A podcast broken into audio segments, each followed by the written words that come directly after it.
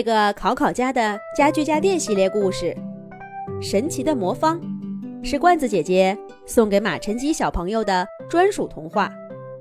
这个童话故事的主要情节是马晨基小朋友创作的，罐子姐姐只不过把它们丰富起来，写成了一个故事。罐子姐姐祝马晨基小朋友在未来能创造出许多许多比罐子姐姐。更好的故事来，考考家又来新成员了。这个家伙来的轻轻飘飘，后来引起的轰动却又着实不小。就在几天前，考考小朋友放学回家，从书包里掏出了一个魔方。魔方嘛，小朋友们都认识，它是个正方体。一共有六个面儿，每个面上有九个小方块儿，而每一个小方块儿都可以跟着它同一层的伙伴们朝各个不同的方向旋转，直到每个面的九个方块都是同样的颜色，这魔方就算是转完了。考考小朋友带回家的这个魔方是转好了的，红、橙、黄。绿、蓝，还有白色，每一个面上那九个小方块都是整整齐齐、颜色统一的。考考小朋友回到家就把魔方随手放在餐桌上，就写作业去了。不一会儿啊，考考爸爸回来了，他也是随手拿起魔方，一边跟考考妈妈说话，一边。来回的转。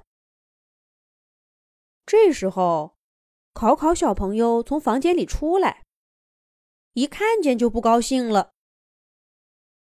爸爸，这是多多送给我的礼物，都让你给转乱了。我不管，您得帮我转回来。好，好，好，不就是转回去吗？你去写作业，爸爸马上就给恢复原状。这话说起来容易。考考爸爸明明记得他没转几下，以为能轻松复原，可是来来回回拧了半天，反而越来越乱了。考考小朋友惦记着魔方，又从房间里出来了。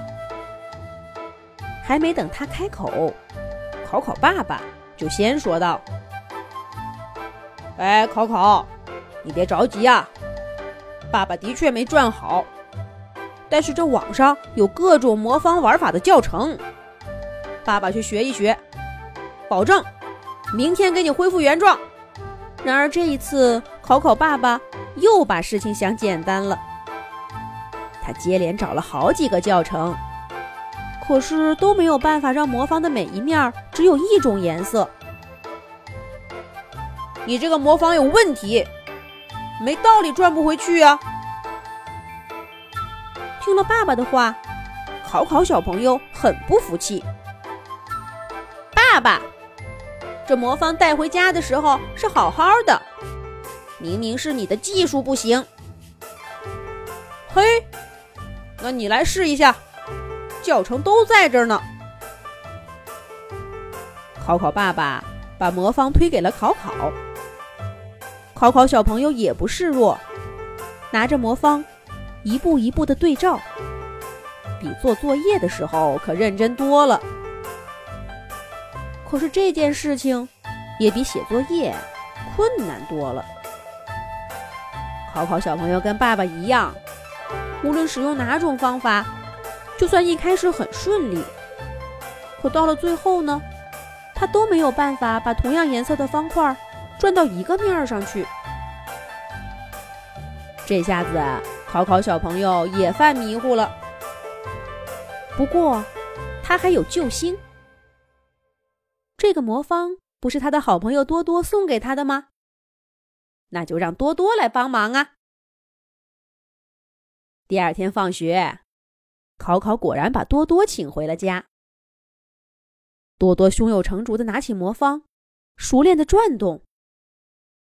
但是很快，他就陷入了跟考考和考考爸爸同样的困境当中。第三天，多多小朋友请来一位魔方大师。第四天，魔方大师又请来了自己的师傅。第五天，魔方协会派人来到考考家。第六天，整个魔方协会的人全都来了。小小的魔方被转得噼里啪啦响，却任谁都没有办法让它恢复规整的样子。考考家的魔方成了整个魔方界的难题，大家苦思冥想，寻找破解之道。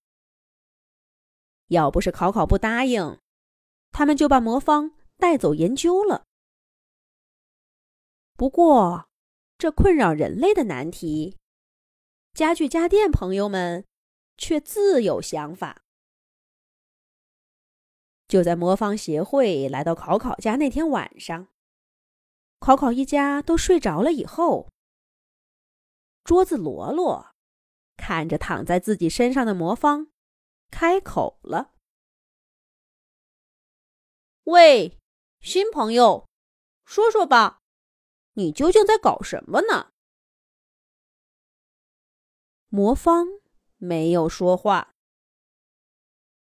电视机老 K 也开口了：“朋友，我们知道你会说话，可家具家电界有我们的规矩，无论干什么。”都不能影响人类的生活。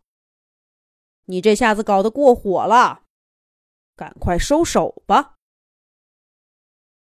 魔方依旧没有说话。